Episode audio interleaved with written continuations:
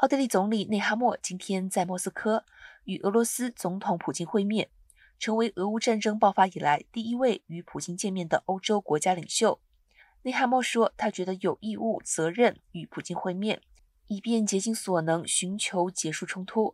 声明也说，这次与普京的会面不是一次友好访问。他发表声明表示，这次的会谈非常直接、开门见山和艰难。传达给普京最重要的信息就是力促普京结束俄乌战争，以免两败俱伤。奥地利外交部长沙伯伦表示，内哈默此行请求普京让人道走廊得以建立，好让入侵行动对乌克兰造成的惨况能有所减轻。